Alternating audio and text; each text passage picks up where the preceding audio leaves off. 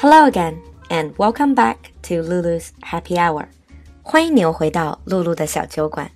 This is the second episode in a new segment, Lulu's TV Picks. 今天是璐璐荐剧这个新板块里的第二集。If you missed out on the first episode, in this new segment, what I'm trying to do is to share with you some of the great and lesser known TV programs in English. I will always try to keep a balance between entertainment and learning. So you will enjoy watching the show and hopefully learn some useful expressions. So what is our pick today? 今天我们推荐什么呢? I have noticed something. A lot of you seem to really like the first episode that I have ever done, which is about cats. I am totally a cat person, and I do have a cat at home called Hilo. How many of you out there are cat people? If you're a cat person, then today's pick might be right up your alley. This is a new nature documentary by BBC called Big Cats by BBC. 今天我们要推荐的就是 BBC 的一个非常新的纪录片，叫做 Big Cats。The current Chinese translation is just 大猫。It's really, really new. Actually, it's still being aired. It's a three-parter, so it has three episodes.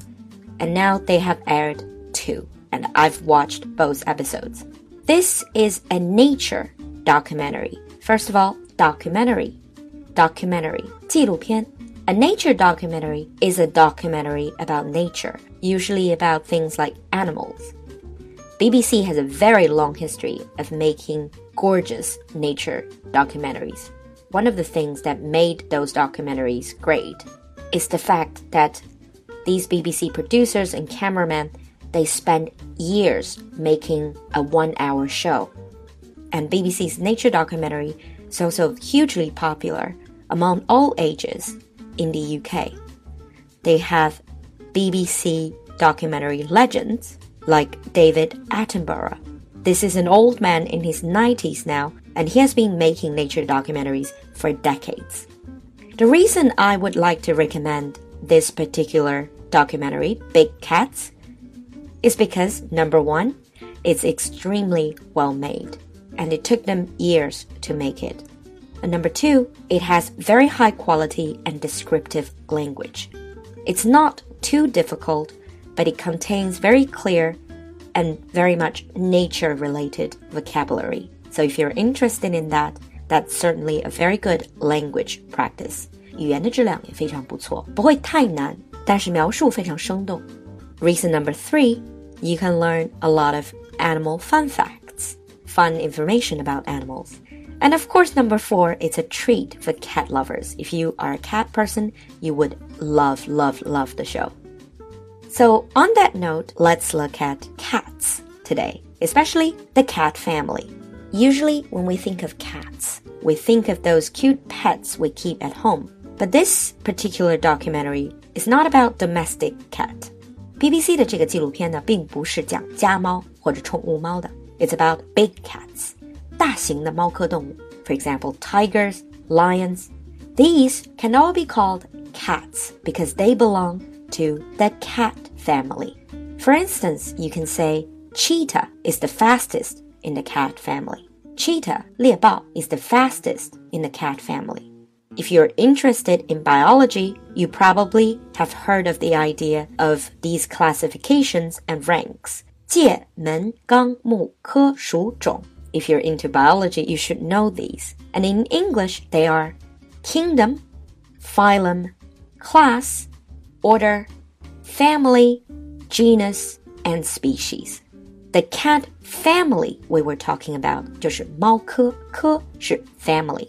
Another word we commonly use is the last one, species, 一个物种叫做 species. We also use the word feline to talk about the cat family. 猫科动物还可以叫做 feline. For example, we can say feline instinct, 猫科的本能. So let's look at cats.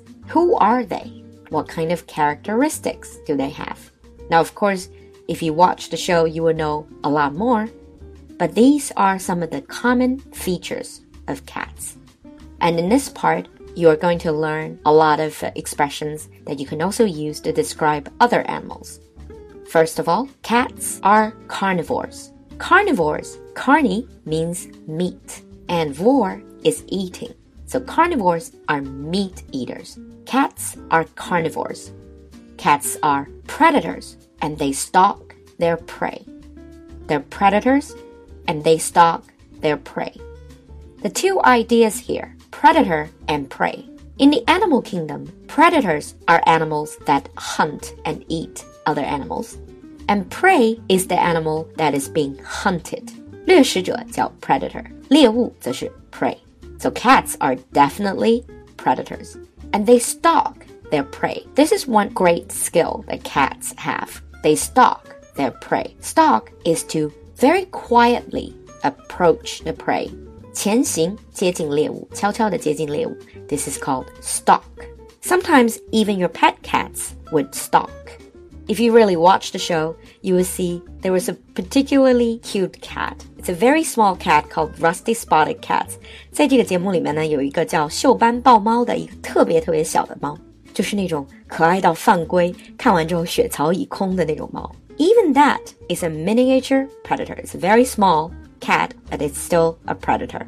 Next, cats are territorial and they mark their territory. Territory is the space they think they own. 地盘或者领地叫 territory. Cats are territorial means they are very protective of their territory. 有明确的领地意识. Another thing you should know about cats is cats are usually solitary animals. Solitary means they usually live or act alone. One exception, though, is the lion. Lions are actually social animals. You will see a group of lions. They will hunt, they will live together. And this is called a lion pride. A lion pride. 狮群会叫做一个 pride. But other than lions, most other cats prefer to act alone. Cats also have a keen sense of smell and hearing. Smell and hearing. A keen sense, very good sense. 敏锐的嗅觉和听觉. A keen sense of smell and hearing. Of course, you can also use those to describe other animals or even yourself. Cats also show a combination of coordination, agility, and strength. Coordination, agility, and strength. 协调性、敏捷度和力量的综合体。In human society, we say man, woman, boy, or girl. In animal world, about cats, we would say male, female to mean boy and girl. We have lion, and then we have lioness. A female lion can also be called a lioness. 母狮子 叫做 lioness. In the same way, we have tiger and we have tigress. Tigress. In Chinese, when we say 母老虎, we mean a very strong and very domineering woman. It's kind of the same in English as well. You can also call a woman a tigress. Apart from saying female lion, we can also say she lion. This is a very common usage when you talk about animals. You say a she lion, a she tiger. S H E.